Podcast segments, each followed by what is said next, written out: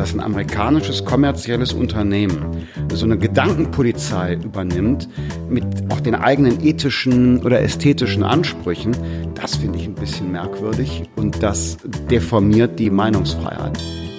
Ich finde es auch dahingehend fragwürdig, dass halt die Macht, ob etwas Urheberrechtsverletzung ist oder nicht, was in Deutschland Gerichte ja ewig beschäftigt, von einer Maschine innerhalb von Sekunden geführt wird, die in den USA sitzt, nach deutschem Recht.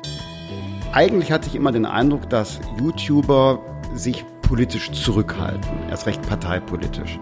Im Zuge dieser Artikel 13, Artikel 17 Diskussion hat sich das völlig geändert nach meinem Eindruck. Es war eines der wenigen Themen, die so einen direkten Einfluss auf all die Kreativschaffenden hatten und auch auf Kleinkünstler haben werden, auf Musiker haben werden, auf meinen Bruder haben werden, der zwischendurch mal Musik macht und sich dann vielleicht mal irgendwo zum, im privaten Rahmen ein Beat holt oder oder oder. Eure Befürchtung ist jetzt, dass die Inhalte, die ihr produziert auf YouTube, wo es dann ungeklärte Rechte Fragen gibt und anderes mehr, die werden einfach runtergenommen und euch wird die Existenzgrundlage entzogen. Ja, klar, kenne ich beide. Ich war natürlich schon ein bisschen älter. Ich durfte mir Doom schon kaufen. Das kam damals so als eine Vorabveröffentlichung auf, ich glaube, drei, dreieinhalb Zoll Disketten und man konnte nur das erste Level spielen.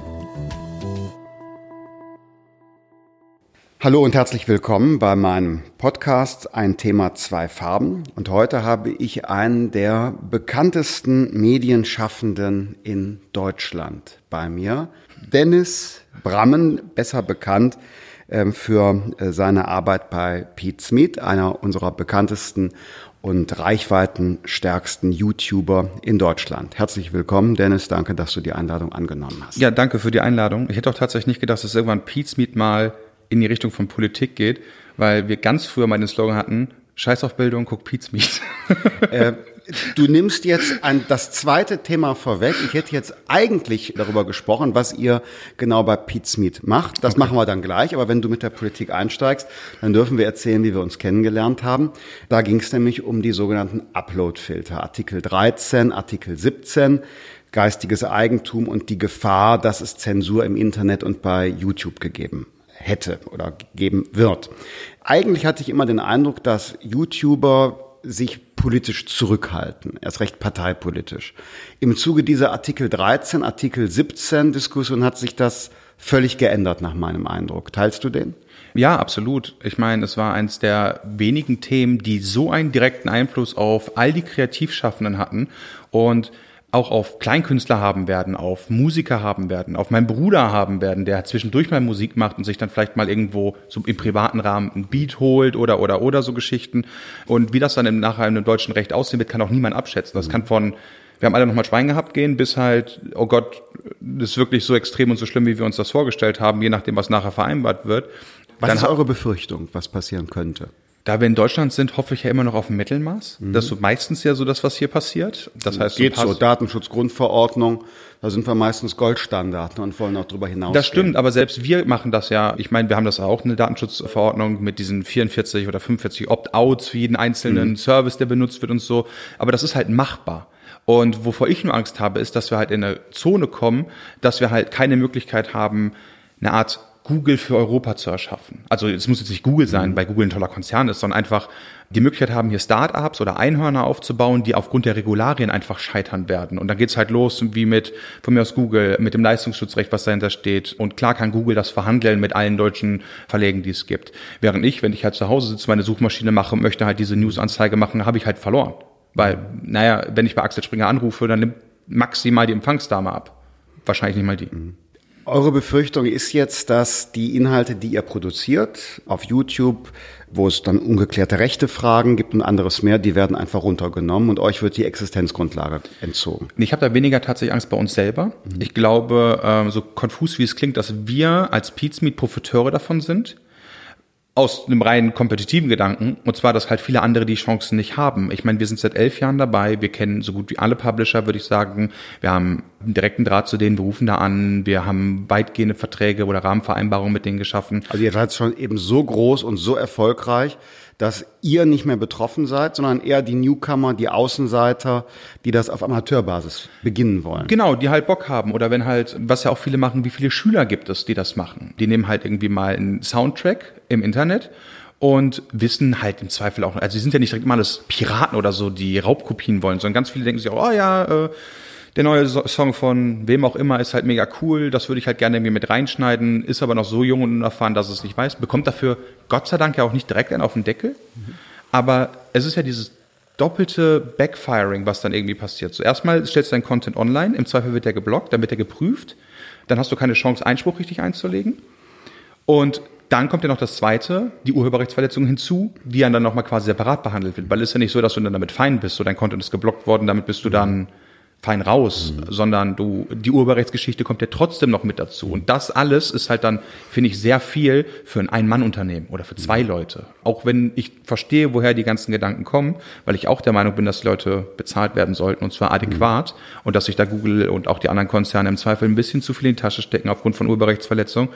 Ich finde halt nur den Weg so nicht richtig. Und da sind wir einer Meinung. Also wir hatten ja auch bei Artikel 13 und 17 hier als Fraktion vorgeschlagen, also nicht so wie jetzt geplant bei der Richtlinie, sondern es hätte Vereinbarungen der Plattformbetreiber aller YouTube geben müssen mit Rechteinhabern. Das funktioniert ja im Musikbereich mit der GEMA. Warum nicht da auch? Äh, Gibt es auch neue Technologien? Keine Ahnung, Blockchain-Lösungen, was auch immer man sich einfallen lassen kann. Jedenfalls die Form, dass es automatisch wirkende Filter-Algorithmen gibt, die dann möglicherweise auch ohne, dass ein Mensch draufschaut, Inhalte sperren, die macht mir ein Stück Angst. Selbst wenn jetzt es gar nicht so schlimm kommt, wie manche befürchtet haben. Es ist eben doch der Einstieg in so eine, eine Infrastruktur, bei der der Inhalte möglicherweise von Maschinen bewertet und gelöscht werden. Ich finde es auch dahingehend fragwürdig, dass halt die Macht ob etwas Urheberrechtsverletzung ist oder nicht, was in Deutschland Gerichte ja ewig beschäftigt, von einer Maschine innerhalb von Sekunden geführt wird, die in den USA sitzt, nach deutschem Recht es, ich weiß jetzt nicht, ob ich das cool finde, dass Google mein Richter sein darf, innerhalb, mit einer Maschine innerhalb von Sekunden. Das sehe ich auch als fragwürdig Finde ich auch spooky an, auch wenn Inhalte bei Facebook oder Accounts bei Twitter gelöscht oder gesperrt werden. Auch das finde ich merkwürdig. Wenn der Zuckerberg in der Anhörung des US-Kongresses damals gesagt hat, er wolle in den nächsten Jahren Gutes tun und zum Beispiel Hate Speech von seiner Plattform löschen, das finde ich komisch. Denn wir haben ein Recht und den Staatsanwalt, den Strafrechtsanspruch des Staats, wenn jemand bestimmte Dinge behauptet oder sagt. Und auf der anderen Seite sind wir eine Zivilgesellschaft, wo man auch widersprechen kann, dass ein amerikanisches kommerzielles Unternehmen so eine Art Polizeifunktion, so eine Gedankenpolizei übernimmt, mit auch den eigenen ethischen oder ästhetischen Ansprüchen, das finde ich ein bisschen merkwürdig und das deformiert die Meinungsfreiheit nach meinem, meinem Gefühl. Das ist der Grund, warum wir auf die Straße gegangen sind. Ja. Oder auch dafür viel äh, Werbung gemacht haben. Aber das heißt Werbung ja nicht. Wir sind in dem Rahmen bei Silvester von der Landesmedienanstalt angeschrieben worden aufgrund von politischer Werbung. War aber dann okay, weil wir kein Geld dafür genommen haben. weil es unsere eigene Meinung war. Wie hast oder? du denn die, die, die, diese ganze Debatte wahrgenommen? Ihr hattet ja dann doch sehr viel öffentliche Aufmerksamkeit. Es war ein Thema in den Quali Medien des Qualitätsjournalismus und auch viele in der Politik haben sich damit beschäftigt ich bin ganz ehrlich, so wie eigentlich fast jede politische Debatte, nur auf einem größeren Scaling von Populismus bis hin zu sehr konservativ und nüchtern dargestellt, war halt alles dabei. Ich meine, auch wir selbst, wenn man ganz ehrlich ist, natürlich versuchen, äh, wir versuchen einigermaßen neutral zu sein, aber aufgrund der Tatsache, dass wir eine Meinung haben, wir sind dagegen, sind wir nicht neutral, weil das ist was meiner Meinung nach für Journalismus. Die sagen einfach nur, das wird passieren und stellen halt Fakten dar. Wir haben ja dazu eine ganz klare Meinung, haben dazu auch mobilisiert, haben zu Demos aufgerufen und finde das halt okay, wenn halt auch Leute dagegen waren. Ich habe zum Beispiel auch einige Abgeordnete getroffen, unter anderem auch von den Grünen, äh, die waren sogar dafür. Und konnte halt verstehen, warum die dafür sind. Ich kann nachvollziehen, wenn die daran glauben, dass sie das Richtige tun. Und das finde ich dann halt gut, solange es bei einem vernünftigen Diskurs wird. Solange es aber dann irgendwie ein Populismus ausfällt, so wie es jetzt gerade in den USA ist mit dem New Green Deal. Die Demokraten wollen uns alle Burger verbieten, nur weil halt mhm. in einem Bericht steht irgendwie, dass Kühe halt viel Methan ausstoßen. Das finde ich halt immer fragwürdig. Aber ich das verstehe, wie das, das hochkommt. Problem. Ja, für mich ist das immer ein Problem, dass so die Extrempositionen stark werden. Also bei der Flüchtlingspolitik dieses alle rein gegen alle raus. Bei der Klimapolitik dieses äh, wir werden alle äh, Vegetarier oder Veganer, haben kein Auto, machen keine Flugreisen versus der Klimawandel findet gar nicht statt. Und oft genug liegt die Wahrheit in der Mitte. Und so übrigens ja auch bei der aktuellen Frage Uploadfilter Urheberrecht. Wir wollen geistiges und müssen geistiges Eigentum schützen. Gerade Künstler, äh, Kreative am Anfang einer Karriere sind ja darauf angewiesen, wenn sie ihre Existenz aufbauen, dass das auch vergütet wird, was sie an Kreativleistung haben. Und auf der anderen Seite haben wir das hohe Gut der Meinungs- und der Kunstfreiheit, der Satirefreiheit und so weiter und so fort. Und da muss man eine, eine Abwägung eben finden. Und die jetzt getroffen hätten wir nicht, nicht unterstützt. Naja, es kommt jetzt. Der Protest war ohne Erfolg, obwohl überall Kann man in so Europa nicht sich, sagen, Kann man finde so nicht sagen. Nee, finde ich tatsächlich nicht. Wann hat letztes Mal in Deutschland es überhaupt geschafft, dass so viele junge Leute sich für Politik interessiert haben auf einen Schlag? Weil die, natürlich war das jetzt etwas, was alle betreffen wird. Und vielleicht war da auch Meinungsmache dabei. Da war alles dabei von, ist mir egal, bis halt Populismus, wie immer. Aber so viele Leute, ich glaube, dass das einen Einfluss haben wird auf die Europawahlen. Zwangsläufig nicht auf ein Ergebnis, aber zumindest auf die Mobilisierung der Leute, dass die Leute wissen, wenn wir gehen, haben wir eine Stimme. Und Berlin oder auch Brüssel ist nicht so weit weg, wie man denkt, vor sich von der Polit äh, äh, Parteizentrale zu stellen. Da hören einen Leute, die Abgeordneten oder die, man kann die anrufen, zum Beispiel so Geschichten. Das funktioniert. Das ist nicht so, dass die in einem goldenen Käfig sitzen. Und viele sind auch dankbar dafür. Wir haben ja selbst den, noch den Hashtag gehabt Call EU und haben Abgeordnete angerufen. Und das ist relativ leicht. Also man ruft halt an und normalerweise heißt dann vielleicht, okay, der ist gerade nicht da oder so, ruft man halt zurück und dann kann man mit dem telefonieren. Ich weiß jetzt nicht, wie das ist, wenn das halt 300 Millionen Menschen machen, dann muss man sich da wahrscheinlich ein anderes System äh, ausdenken. Aber generell ist es möglich, den Abgeordneten, der für einen verantwortlich ist, zu erreichen. Und das ist, finde ich, eine, ein, das ist kein Verlust. Das haben wir gewonnen, das den Leuten zu zeigen. Und der Kampf ist noch nicht vorbei. Artikel 17 oder wie es auch immer in Deutschland heißen wird, dann wird kommen. noch umgesetzt werden. Genau. Und da ähm, werden wir sicher auch dafür versuchen, viel Lobbyarbeit zu betreiben, für unsere Position natürlich, als auch die Leute darüber aufzuklären, was passiert oder was passieren kann. Oder vielleicht kommt es auch super. Vielleicht ist das Ergebnis, was rauskommt, ja auch toll. hoffen wir darauf, dass die nationale Umsetzung besser sein wird als damals bei der Datenschutzgrundverordnung. Die hat uns ja in Deutschland eher mehr Bürokratie, aber nicht unbedingt mehr, mehr Privatheit oder äh, Schutz der Intimsphäre gebracht. Also hoffen wir aufs Beste, dass da was Gutes kommt. Äh, Jetzt will ich auf das andere, zweite Thema zu sprechen kommen. Ähm, äh, Das war der Grund, wie wir uns kennengelernt haben, oder der Anlass Uploadfilter. Aber das, was ihr macht, finde ich enorm interessant. Du hast eine Berufsausbildung gemacht, sehr klassisch, hast studiert, Steuern Controlling, sieht man dir heute nicht unbedingt an, warst Personalberater bei der Deutschen Bahn, aber nebenbei Controller. bereits Controller. Ähm, nebenbei bereits auf YouTube aktiv mit Pete Smith. Und habt heute zwei Millionen Abonnenten, die den Kanal schauen. Deshalb sage ich einer der bekanntesten Medienschaffenden. Denn äh, wer auch im Fernsehen äh, hat regelmäßig eine Reichweite von über dann zwei Millionen äh, hinaus. Das ist schon also sehr beachtlich. Aber es ist eben eine spezielle Zielgruppe, was ihr macht. Deshalb wird nicht jeder in der allgemeinen Öffentlichkeit euch und dich kennen. Und deshalb äh, die Frage, was, was genau macht ihr? Ähm, wir spielen Spiele, wenn man das so möchte. Um, das, um dem Klischee zu entsprechen, wir spielen Computerspiele und verdienen damit unsere Brötchen. Da steckt halt ein bisschen mehr hinter. So ein Video ist, früher war das tatsächlich einfacher. Früher hat man sich hingesetzt, hat halt ein Aufnahmesetup gemacht, ähm, mit irgendwelcher Capture-Software, dabei seine Facecam eingeblendet und hat dann halt ein Spiel mehr oder weniger durchgespielt. Das war das klassische Let's Play-Format und damit haben wir mal angefangen. Was taut sich darauf, daran beruhte, dass Peter sich damals den Mittelfinger gebrochen hat, selbst nicht spielen konnte und er uns dann halt gefilmt hatte und das dann halt online gestellt hat. So hat das bei uns mal angefangen.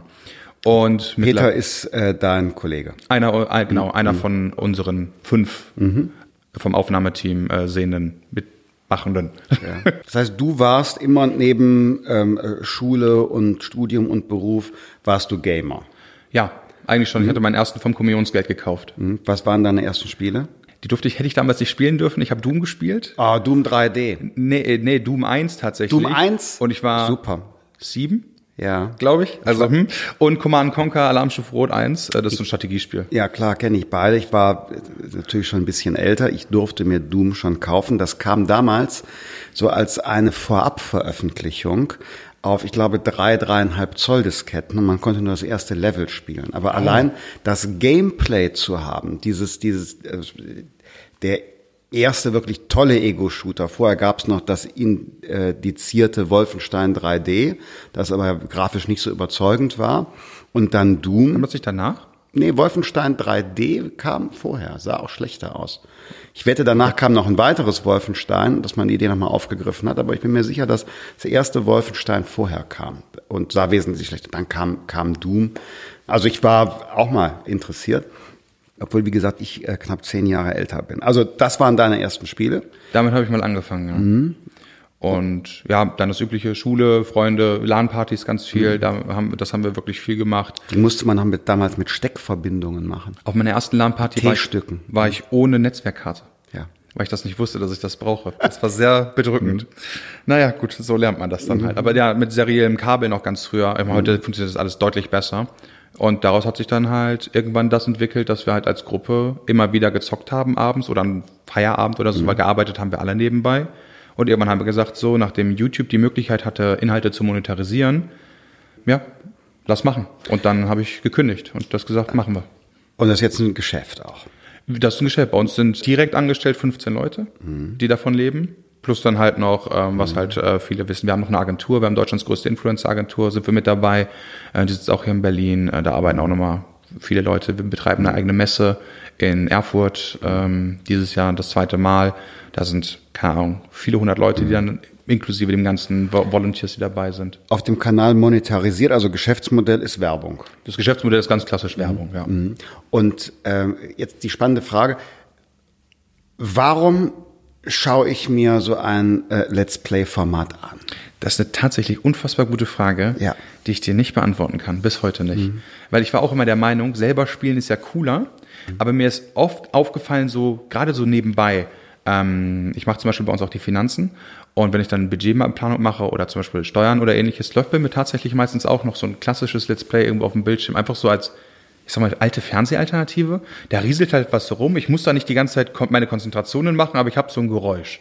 Mhm. Und ich glaube, das machen wirklich viele. Ein Teil nutzen es zum Einschlafen, dann ein ganz kleiner Teil, um zu sehen, so Guides, Tipps und Tricks. Mhm. Aber dafür gibt es eigentlich die expliziten Tipps und Tricks-Videos oder Guide-Videos.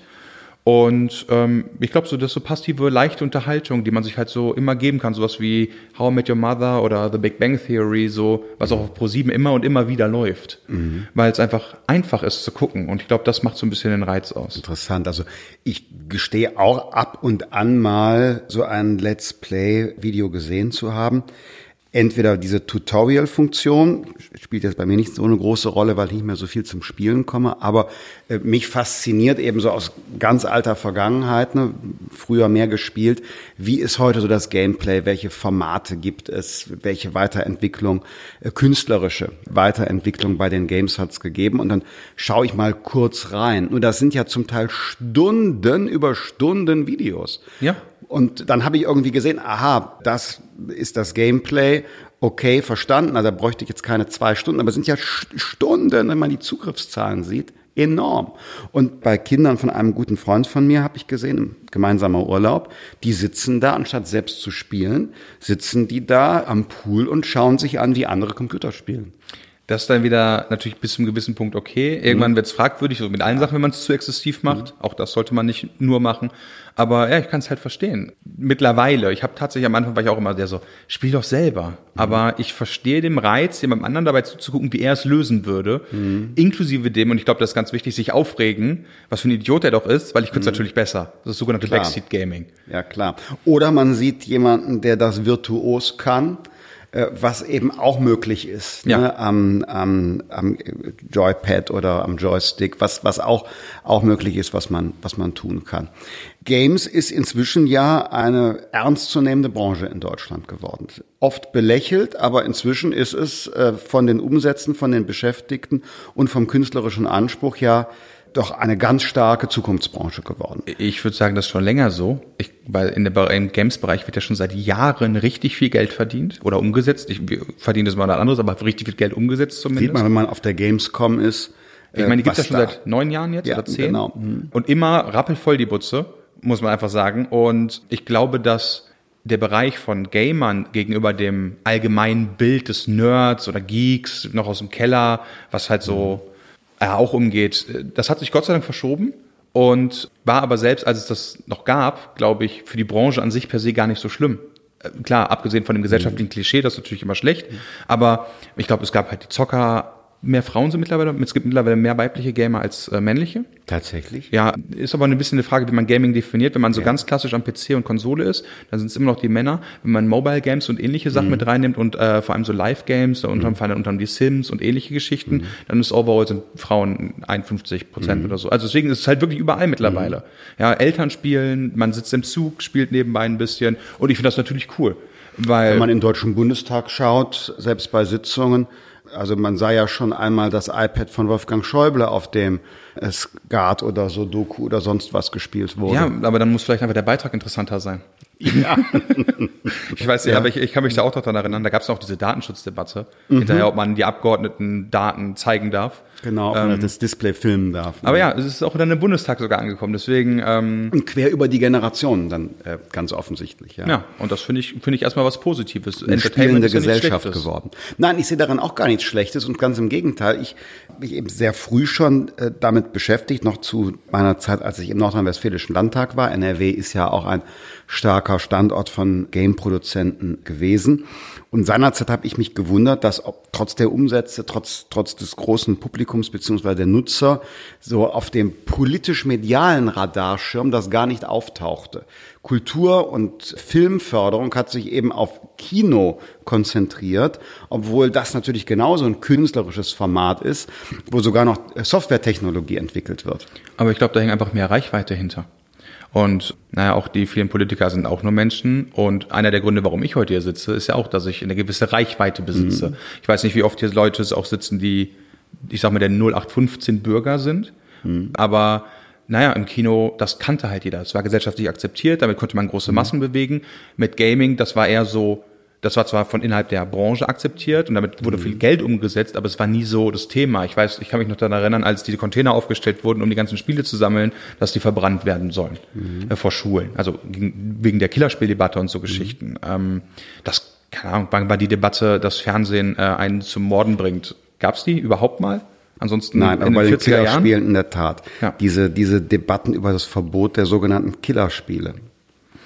Genau, und aus der Perspektive aus glaube ich einfach, dass wir jetzt an einem Zeitpunkt gekommen sind, wo halt mit YouTube, Facebook, Instagram und wie sie alle heißen, Games in den anderen Vordergrund gerückt sind. Leute spielen eh, finden mehr Content dazu, der jetzt nicht mhm. nur in dedizierten Verlegen dazu stattfindet, mhm. wie in der GameStar oder in der PC Games, sondern es gibt das halt überall mittlerweile. Auf dem Handy, äh, auf einem iPhone, ähm, wie gesagt, am PC, auf der Konsole, wo auch immer, ist überall da und dementsprechend kommen auch dementsprechend die Leute nicht mehr drum herum. Mhm. Und naja, die Politiker werden ja auch generationstechnisch ein bisschen ausgetauscht. Das heißt, die neuen Leute, die jüngeren Abgeordneten und die jüngeren Politiker, die haben ihre ja. Landpartys gefeiert. Genau, die mhm. waren halt selbst da und haben halt bis morgens um vier oder um mhm. sechs oder um acht oder gar nicht geschlafen mhm. und halt die ganze Zeit gezockt und sind dann halt mhm. wirklich mit viereckigen Augen nach Hause. Mein mhm. geiles Wochenende. Genau, mit viel Pringles und Cola. Ja, ja. nicht gesund. Äh, im, nicht gesund, ja. Don't try this at home. Hast du ein Gefühl, was äh, könnten wir, wir seitens hier Politik Bundestag tun, um die Rahmenbedingungen einerseits für Inhalteanbieter wie euch, äh, YouTube, ähm, zu verbessern, äh, wenn es da was Spezielles gibt. Und andererseits hast du ein Gefühl dafür, was könnte man tun, um den Games-Standort Deutschland noch zu stärken gegenüber zum Beispiel dem angelsächsischen Raum? Also ich glaube, äh, um erst zu YouTube zu kommen, ich, ich glaube, wir sind auf einem guten Weg, wenn man sich die Relationen anguckt. Wir haben ein sehr diversifiziertes Umfeld in Deutschland.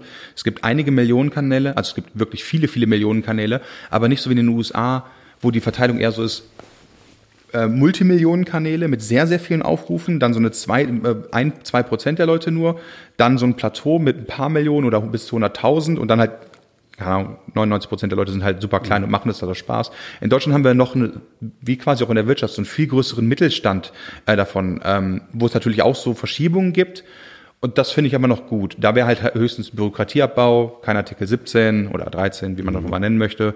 Ähm, so Geschichten oder halt generell für kleinere Unternehmen, weil das halt alles Kleinkünstler sind, kleine Unternehmen. Sozialversicherungsfragen, es geht ja immer, ne, wenn du selbstständig bist, bei der, bei der gesetzlichen Renten- und Krankenversicherung direkt in die Vollen. Ja, genau. Oder auch eine ganz einfache Frage ist in dem Bereich, und ich glaube, das gibt es überall im Content-Produktionsbereich das Problem. Zum Beispiel Scheinselbstständigkeit mhm. ist immer so ein Ding. Ich stelle jemanden an, mache mir aber gar keinen Gedanken über seine Dings, weil er hat gesagt, jo, cool, ich, klar kann ich für dich Videos schneiden Du schneidest es, nach zwei Jahren kommt der Backfire auf einmal so, ey, der hat ja nichts anderes getan, also war der nur bei dir angestellt. Also scheinselbstständig und dann hast du plötzlich die Verpflichtung, Sozialbeiträge nachzuzahlen, Genau, Strafe und das und so obwohl, weiter. genau, und das aber obwohl ich das ja nicht absichtlich gemacht Mhm. habe. Und dieses, diese Unsicherheiten, aber das ist nicht so was, wo ich sagen würde, das haben nur YouTuber, sondern das haben generell Mhm. so kleinere Unternehmen, weil ich glaube nicht, dass immer alle Fehler mit Absicht passieren. Nein, es ist so komplex geworden, unser Sozialversicherungsstaat, und es ist so viel Bürokratie und den Menschen wird so viel weggenommen. Und ursprünglich ist das ja alles gemeint gewesen als Schutz vor Ausbeutung.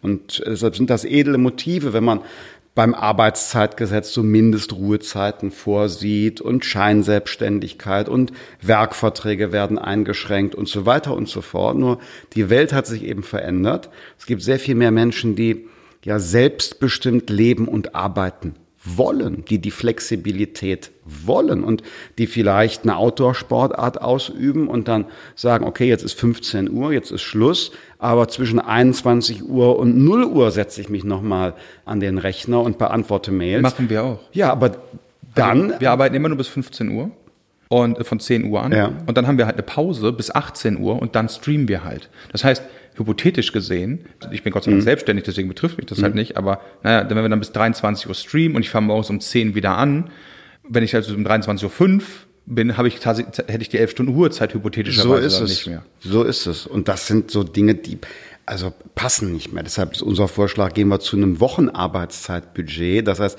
du entscheidest selbst, wie viele Stunden oder wann arbeite ich die Stunden in der Woche in Absprache eben mit dem Arbeitgeber und nicht, dass, dass der Staat da mit reinfummelt. Also okay, das sind so allgemeine Rahmenbedingungen für kleine und Solo-Selbstständige. Haken dran. Und speziell auf die Gaming-Branche, ich meine, du bist kein Produzent oder, oder wie, wie nennt man das? Äh, ja, Entwickler. Ein Entwickler, genau, sondern Ähm, ähm, ich glaube tatsächlich, wir haben schon verloren. Okay, das ist optimistisch. ähm, also so, ich, ich glaube wirklich, dass wir in dem Bereich, ohne dass halt so China-like der Staat kommt und einfach mal sagt, wir kaufen jetzt für ein paar Milliarden Euro ein Unternehmen, versetzen das nach Deutschland, aufgrund der Konkurrenz, das ähnlich wie im Filmbereich so ist, dass die großen Produktionen halt im Silicon Valley stattfinden auf der Software-Ebene oder halt in Montreal oder, oder auch in Frankreich ganz viel mit dabei sind. Und ich sehe keinen Grund, warum Ubisoft oder EA oder irgendeiner der Krisenpublisher nach Deutschland kommen sollte, weil die hier bessere Produkte machen können, wenn die halt die exakt selben Produkte auch da machen können. Selbst bei gleichen Konditionen. Aber für 5% Einsparung verschiebe ich halt nicht 10.000 Mann. Und Entwickler, weil die Leute kommen ja nicht mit. Also ich meine, meine, meine Entwicklercrew in, in Paris zum Beispiel, die wahrscheinlich die meisten Franzosen sind, die werden ja nicht sagen, okay, geil, dann arbeite ich jetzt in Frankfurt am Main, weil ohne Sprache, entwurzelt und so weiter. Und im Kleinen glaube ich schon, aber ich glaube halt so, ohne jetzt so ein Scale zu haben, nochmal, da nochmal einen draufzusetzen, finde ich schwer. Auf der anderen Seite, im Mobile-Bereich zum Beispiel, sind wir ja sehr stark. Wir haben ja zum Beispiel so Sachen wie Bigpoint und dieses spielen ja auf einem internationalen Level ganz oben mit. Deswegen ist die Frage so ein bisschen, was man möchte, weil das ist halt so genau der Punkt. Videospiele, da denken halt viele so an das Klassische, an FIFA, an die Sims, an Counter-Strike oder ähnliches. Aber Spielentwicklung geht ja viel weiter. Es gibt bei Apps, Game Boy, beziehungsweise heute eine Switch und ähnliches. Aber das hat man nicht immer so, das unter einen Hut zu bringen, finde ich schwer. Das ist, als wenn man, sagen die, würde. man, man denkt zuerst an so die Blockbuster-Spiele. Genau, aber das ist so, als wenn man sagen würde, jede Sendung oder jede Serie oder jede Nachrichtensendung ist ein Film.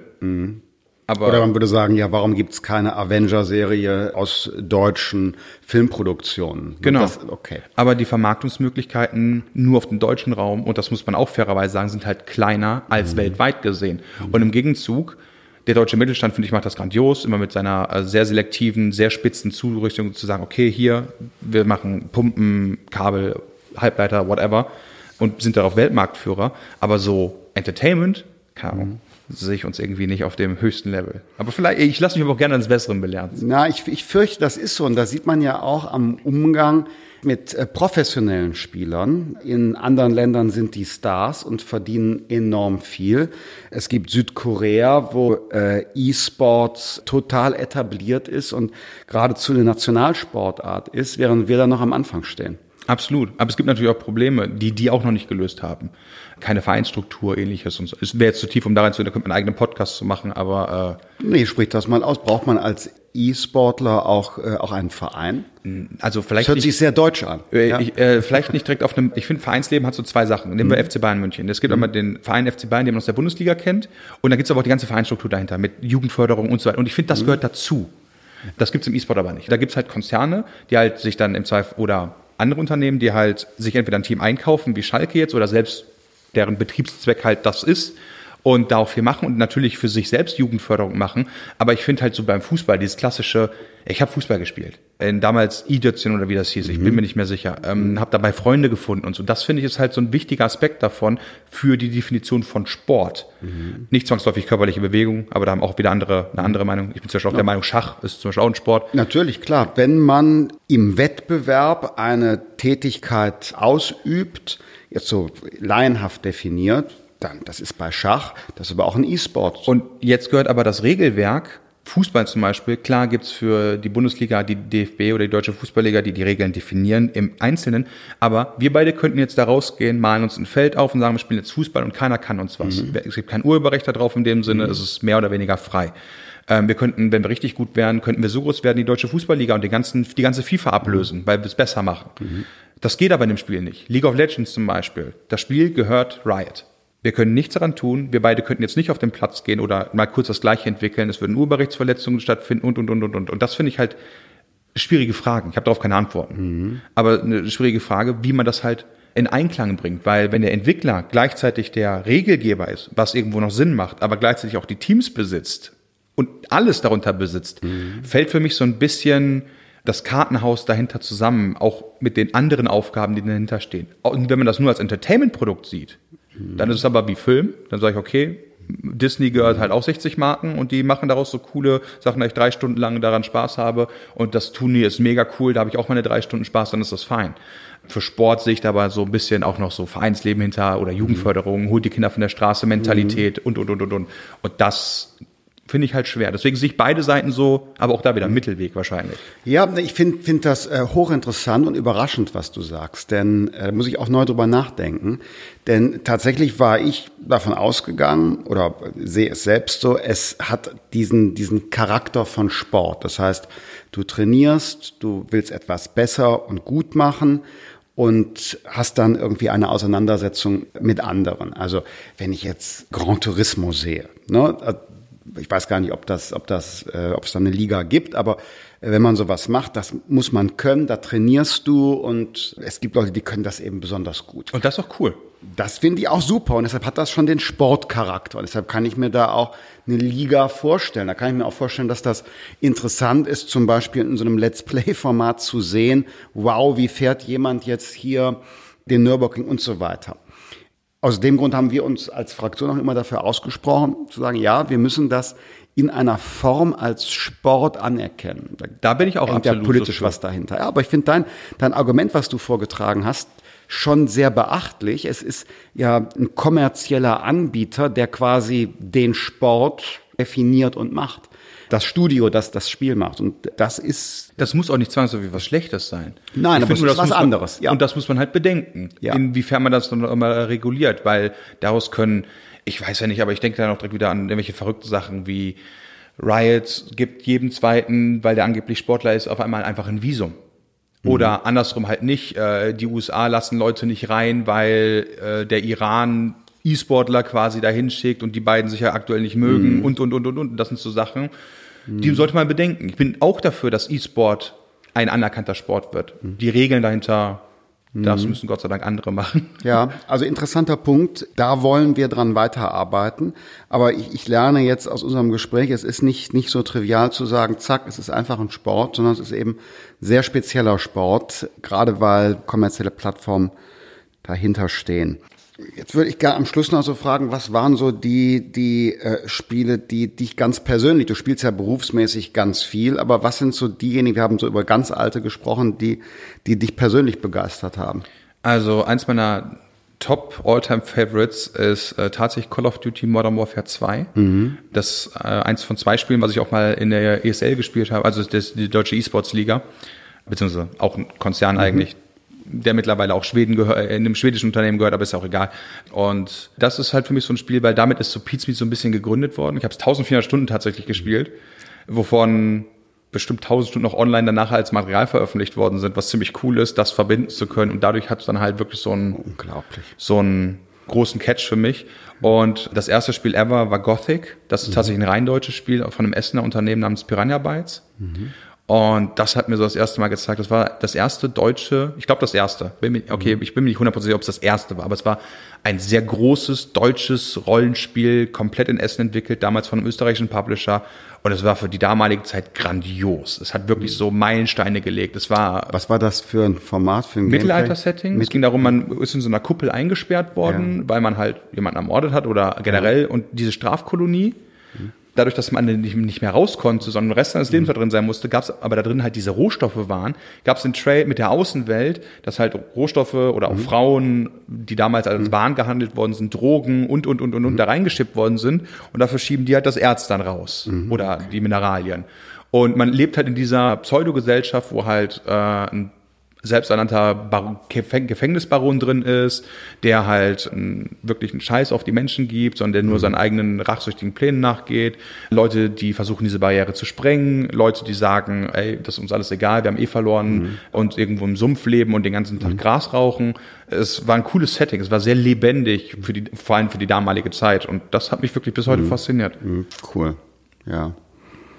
Ja, ich erinnere mich äh, neben, neben diesen Ego-Shootern Doom damals äh, an die Ultima-Serie. Erinnerst du dich daran? Ja, die hat mich Auch tatsächlich nie gecatcht. Ja, du hast schon. gespielt? Ja, relativ. Also Ultima 6, aber dann vor allen Dingen Ultima 7, weil da die äh, Grafik viel besser wurde. Das fand ich faszinierend. Man konnte ja irgendwie alles machen, Brot backen. Das fand ich super. Dieses, das war so ein klein bisschen, was man heute, wie heißt das, äh, dieses Open World Formate oder wie heißt das? Also, ja, es ist Ein es ist bisschen schon so war das. War eine riesige Spielwelt mit ganz vielen, ganz vielen Freiräumen und, und Plots.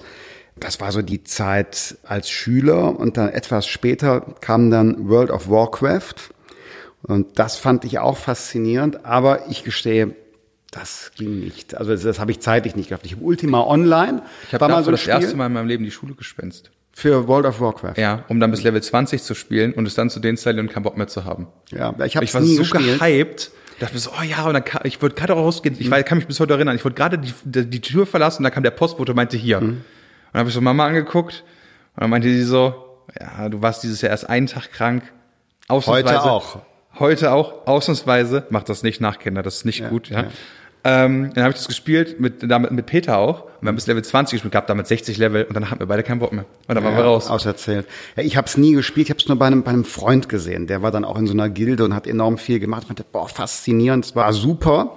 War damals auch so generell so Rollenspiel interessiert, ne? so das schwarze Auge, Advanced Dungeons and Dragons, also diese AD&D-Welt. Auch dann als Pen and. Paper? Ja, auch als Das Pen hab ich and auch Paper. gemacht. Das habe ich sogar noch mit am liebsten gemacht. Und ich habe einen, einen Schulfreund, der ein genialer Meister war, also äh, unglaubliches erzählerisches Talent hatte.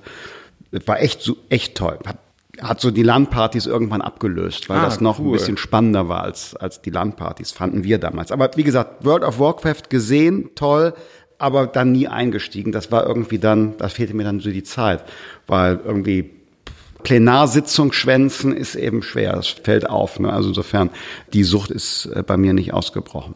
Ja, muss ja nicht direkt Sucht sein.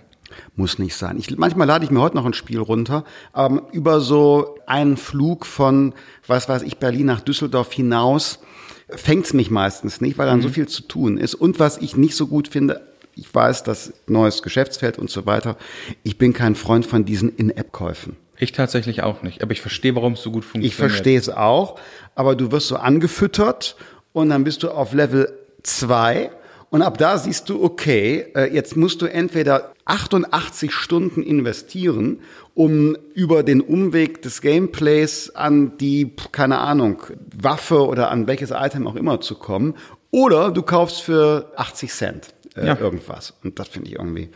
Ist auch nicht meins. Ich kann trotzdem verstehen, warum es Leute tun. Ich Und soll damit auch Spaß haben, solange ich, weil mich zwingt ja keiner. Hey, wir sind ein freies Land. Genau, Ja. soll jeder machen, wie er will. Dennis, vielen Dank, dass du hier warst und äh, weiterhin äh, viel Erfolg. Ja, auch Dankeschön. Das war's. Ich hoffe, es hat euch gefallen. Vielen Dank fürs Zuhören. Beim nächsten Mal ist mein Gast Jens Spahn, der Bundesgesundheitsminister und das CDU-Präsidiumsmitglied, der nun wirklich viele steile Thesen aufstellt. Und wir werden sprechen über seine Politik im Gesundheitsbereich, aber sicherlich auch über all die Dinge, die in unserer Gesellschaft für die Zukunft neu entschieden werden müssen, im Zusammenleben mit Menschen, die als Flüchtlinge oder Einwanderer zu uns gekommen sind oder die schon immer hier gelebt haben. Also viele spannende Themen. Hört rein.